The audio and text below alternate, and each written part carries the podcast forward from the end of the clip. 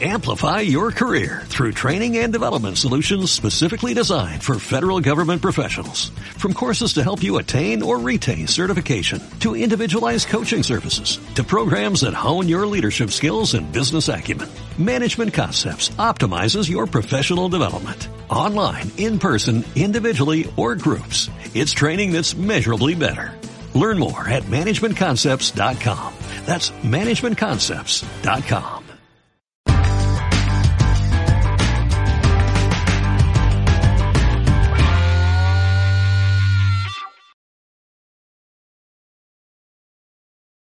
Como decíamos ayer, es el año 1766.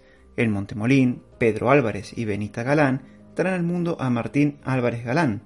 Todo indicaba que el joven Martín seguiría los pasos de su padre y se dedicaría al oficio de carretero, a quien acompañaba desde los 16 años en algunos de sus viajes a Oliviencia y Badajoz. Pero pronto mostró gran interés por la vida militar, posiblemente por las historias de su abuelo, quien fue sargento de Felipe V durante la Guerra de Sucesión. Sin embargo, tras la muerte de su padre, Martín, con 24 años, continuó con el oficio de carretero hasta que a la vuelta de uno de sus viajes se encontró que su madre había muerto y la mujer de la que estaba enamorado se había casado con otro. Aquello fue devastador para nuestro protagonista y forzó la decisión de convertirse en soldado. Así, al quedar huérfano, marchó de su Extremadura natal hacia Sevilla, donde mostró interés por alistarse en un regimiento de caballería. Pero se encontró con un pequeño destacamento de reclutación de la Armada, compuesto por un capitán, un sargento, dos cabos y doce granaderos escogidos, uno de los cuales era Lucas García, quien lo convenció para alistarse en el Real y Glorioso Cuerpo de la Infantería de Marina, cuerpo al que se unió en 1790. Tras su alistamiento marchó de Sevilla a Cádiz, donde recibió instrucción. En casi dos meses ya manejaba el arma como si se tratara de un veterano y cumplía las órdenes a rajatabla, lo que sorprendió gratamente a sus jefes y fue dado de alta en el servicio antes de tiempo. Prestó servicio una temporada vigilando los arsenales, haciendo tan bien su trabajo que en ocasiones se le daba responsabilidades de cabo, deberes que cumplió hasta el 16 de septiembre de 1792, cuando recibió la orden de embarcar en el navío Gallardo. A los pocos meses, el 21 de enero de 1793, los franceses le cortaron la cabeza a Luis XVI. Las monarquías europeas empezaron a temer que aquello se extendiera a sus territorios, por lo que España, junto con Gran Bretaña, entró en guerra contra Francia. La escuadra, comandada por Francisco de Borja, recibió órdenes de salir de Cartagena rumbo a Barcelona, ciudad que se convirtió en el centro de operaciones para el bloqueo de las costas de Francia. Allí recibieron un mensaje del almirante inglés Hood, quien bloqueaba Marsella y Tolón, solicitando seis buques españoles para que apoyaran sus operaciones. Entre las naves enviadas se encontraba el Gallardo y nuestro protagonista. Cuando Martín Álvarez llegó, ingleses y españoles habían tomado ya Tolón. El entusiasmo por la victoria llevó a Francisco de Borja a poner rumbo a la isla de San Pedro y San Antíoco para arrebatárselas a los franceses. La operación fue un éxito y tras asegurar la zona, la escuadra española volvió a Cartagena. Un año después, parte de la escuadra del general Borja zarpó de Cartagena rumbo a Cádiz, entre ellos Martín. Una vez allí, se les ordenó transbordar al San Carlos integrándose en la escuadra del general Aristizábal. Esta debía zarpar rumbo a Cuba protegiendo un convoy que transportaba mercancías y personas. En dicha tarea, Martín participó en varios enfrentamientos que no impidieron cumplir la labor encomendada con éxito, llegando a destino el 19 de abril de 1795. A finales de aquel mismo año, recibió orden de transbordar al navío Santa Ana, pero el 26 de enero de 1796, encontrándose fondeado, caducó su primer enganche, por lo que tuvo que renovarlo por otros seis. Al hacerlo, se le ordenó transbordar al príncipe de Asturias, embarcando aquel mismo día. Poco tiempo después, llegó a Cádiz y quedó incorporado a la escuadra del Océano. Por aquellos años se firmó el Tratado de San Ildefonso, por el cual España entraba en guerra contra el Reino Unido. Al poco tiempo, el 1 de febrero de 1797, Martín Álvarez recibió la orden de transbordar al navío San Nicolás de Bari bajo el mando del brigadier Tomás Geraldino. Al día siguiente zarparon para escoltar 13 lanchas cañoneras construidas en el arsenal con destino al apostadero de Algeciras. A la altura de Málaga se unieron al viaje más de 40 naves. Una vez cumplida la misión, aquella fuerza naval puso rumbo a Cádiz. Sin embargo, no pudieron entrar en la bahía ya que se había levantado un duro temporal. Aquel temporal duró varios días, impidiendo a las naves entrar en la bahía. Finalmente comenzó a amainar la noche del día 13 de febrero. La escuadra se encontraba sobre el cabo de San Vicente, y al amanecer del día siguiente, las naves se encontraban dispersas y solo unas pocas habían podido formar en cuatro columnas. El desorden de la flota española fue aprovechado por el almirante John Jervis, quien ordenó atacar. El combate entre españoles e ingleses fue durísimo para ambas partes, pero sobre la una de la tarde, Horatio Nelson, a bordo del Captain, en contra de la orden de su almirante, mandó virar sobre la vanguardia del centro, para evitar que los españoles doblaran a los navíos británicos de la cabeza. Nelson fue seguido por el Diadem y el Excellent cayendo sobre el Salvador del Mundo y el San Nicolás de Bari, sobre los que descargaron una tormenta de plomo. La terrible descarga inglesa provocó daños importantes en el San Nicolás, perdiendo este el timón y yéndose por la corriente contra el Salvador del Mundo, el cual había perdido el palo de mesana y parte de la arboladura del mayor. Rápidamente llegó el capitán y Nelson ordenó el abordaje al ver la poca gente que lo defendía. Fue en aquel momento crítico cuando la vida de Martín Álvarez pasaría desde ser la vida de cualquier soldado español, olvidado como la de muchos que dieron la vida por España, a desafiar el olvido. Cuando los ingleses habían comenzado el abordaje, Martín recordó la orden de su comandante. Granadero, di a tus compañeros que ninguno se rinda sino después de muerto. Decidido a cumplirla, el soldado español se interpuso entre la bandera y las manos inglesas. Los británicos lo intimaron a que entregase la bandera y se rindiera. Pero don Martín, a pesar de estar rodeado de hijos de la pérfida Albión, se negó. Incluso se atrevió a dar el alto mientras desenvainaba el sable. Si esto no es tener un buen par, no sé qué es. Si tú lo sabes, déjame en los comentarios. Y ya que estás por ahí, no olvides darle me gusta y suscribirte al canal. Los ingleses pensaron que aquello era un farol y que no podía ser que un solo español se atreviera con ellos.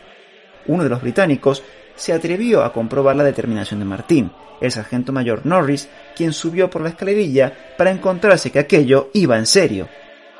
Martín se abalanzó sobre el británico y le hizo probar su sable matándolo al instante, clavándolo en uno de los mamparos. Los británicos, sorprendidos por lo ocurrido, se lanzaron todos contra el granadero español, quien no pudo desasir su sable, por lo que tomó su fusil como si tratara de una masa y luchó con él con una furia que los británicos no podían creer, matando a otro oficial e hiriendo a dos soldados. Sin embargo, una descarga de fusilería terminó con la resistencia de aquel soldado español. El cuerpo de Martín cayó al suelo y los ingleses pensaron que había muerto.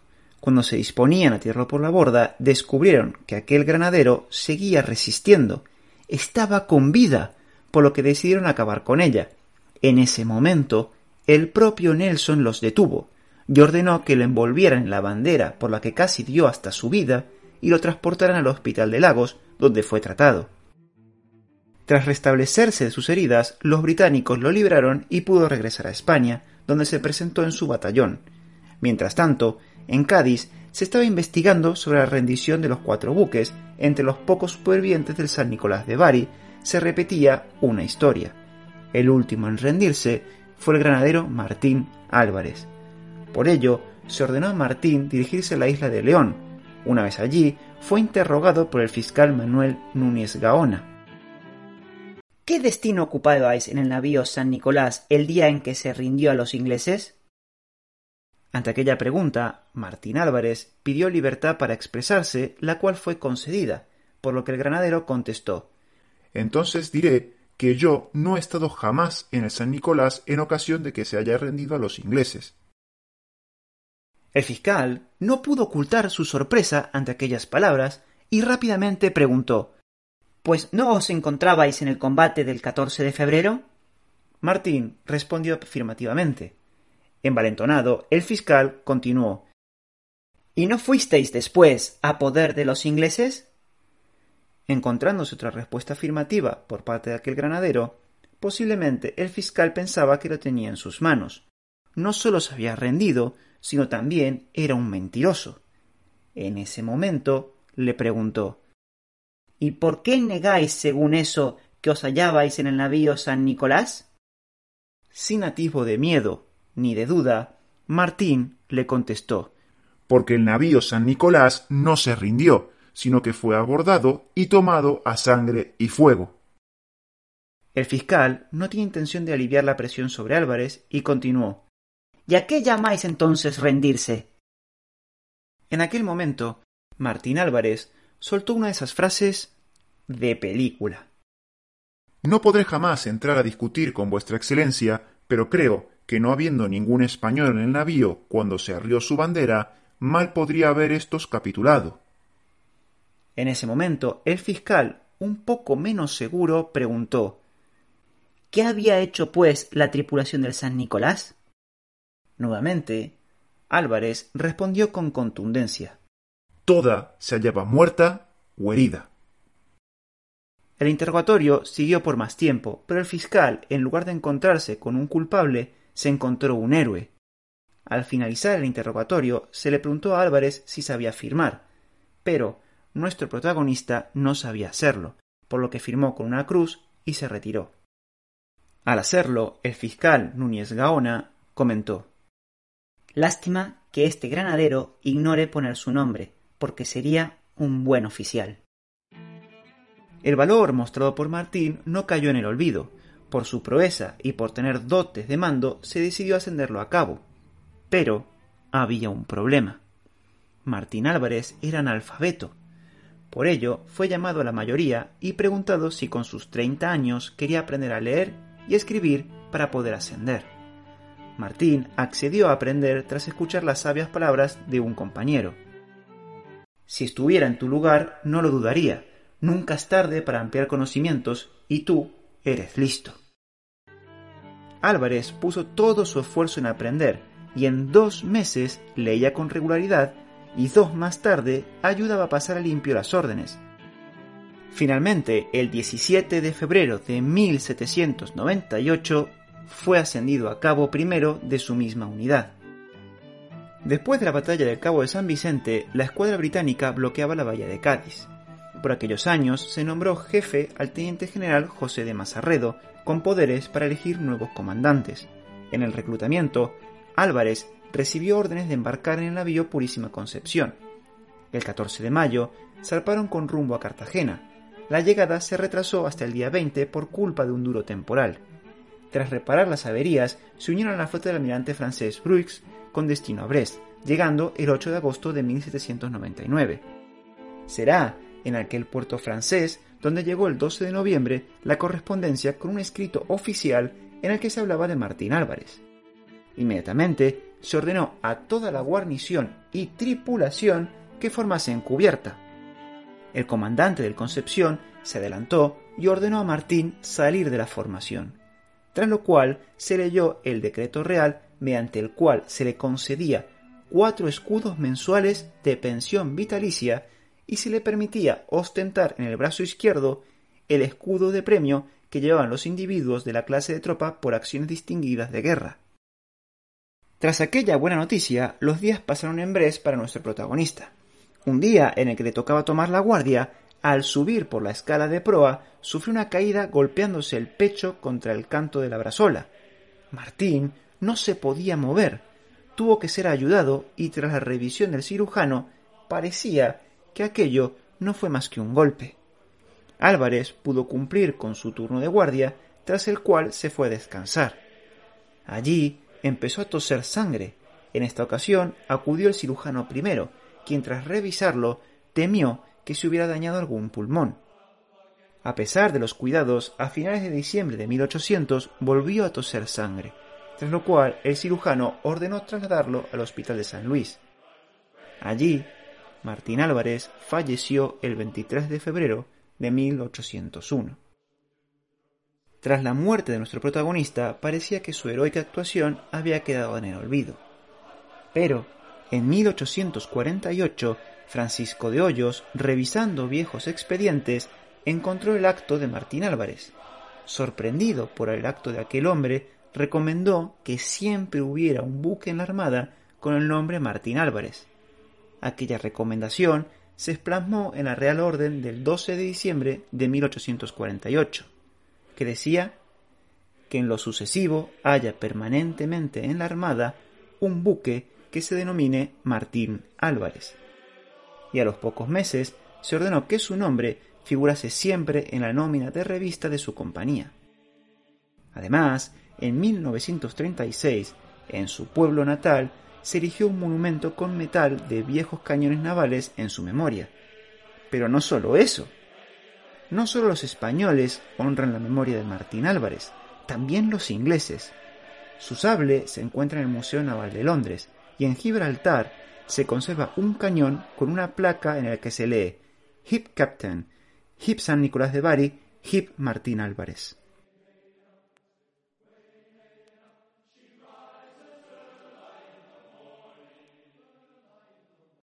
Amplify your career through training and development solutions specifically designed for federal government professionals. From courses to help you attain or retain certification, to individualized coaching services, to programs that hone your leadership skills and business acumen, Management Concepts optimizes your professional development. Online, in person, individually, or groups. It's training that's measurably better.